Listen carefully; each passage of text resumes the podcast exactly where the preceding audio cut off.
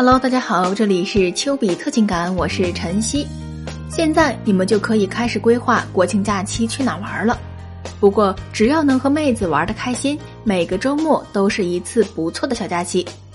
五月份的端午节假期那会儿，我跟一群朋友去郊区的农家院里面一起吃烧烤。我们这波人里面就有一个男生。虽然他没有我这样的职业身份，但是他的种种特质却让他成为了一个非常受我们欢迎、成为万人迷般存在的男生。所以今天我们就通过分析他来聊一聊什么样的特质容易受到别人的欢迎。那么他所具有的第一个特质就是懂得及时的给对方热情的回应，这个其实也是一种情商的体现，也是一种很好的一个素养。在人际交往当中，当我们来到一个地方，大家不是很熟悉的时候，可能说话会觉得稍微有点尴尬。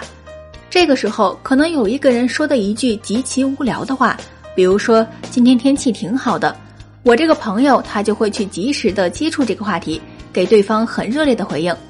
我的这个朋友就说：“对，这边天气比市区好多了，而且我昨天看了天气预报了，一会儿还有一点风，到时候就更舒服了。”而且你用力吸一口气，你会发现鼻子感觉特别舒服，因为这边的空气质量也特别好。你在市区又得开空气净化器，又得开加湿器，到这边都省了。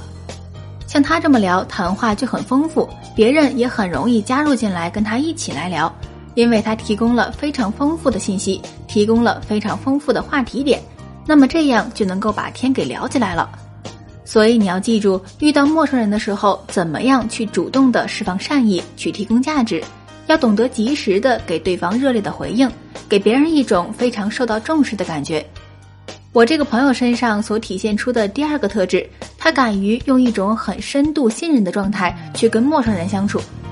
一般来说，我们和不太熟悉的人相处的时候都是非常客气的，不敢去开玩笑，担心自己的一些话或者是比较负面的行为方式在别人面前的体现出来，因为我们害怕给人留下不好的印象。而我的这位朋友，他不光口头上说我自己不喜欢装，而且他也在跟我们相处的过程当中去践行这样的一点，就是在我们面前做非常真实的自己。你越不拿别人当外人，别人就越不把你当成外人。那么，我这个朋友身上所体现出来的第三个特质，就是他的硬价值很足。你看，我们去玩的过程当中，路上开车的是他，在灶火旁为我们烹饪菜肴的也是他，把这一串串的烧烤送到我们面前的还是他，并不是说他会这些技能就能够去吸引人了。真正吸引人的其实是他，因为这些技能领先于别人，他就具有了那种掌控力和专注力。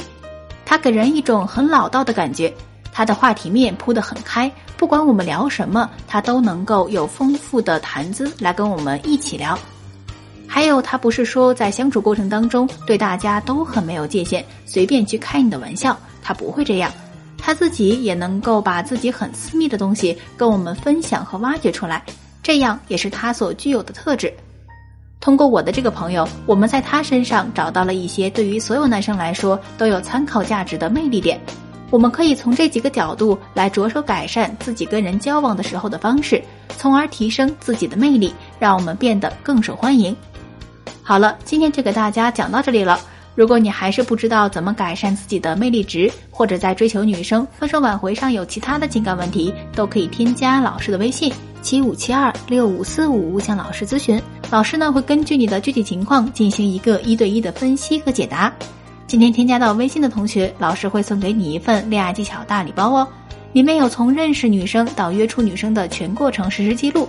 记住哦，老师的微信是七五七二六五四五，我们微信上见。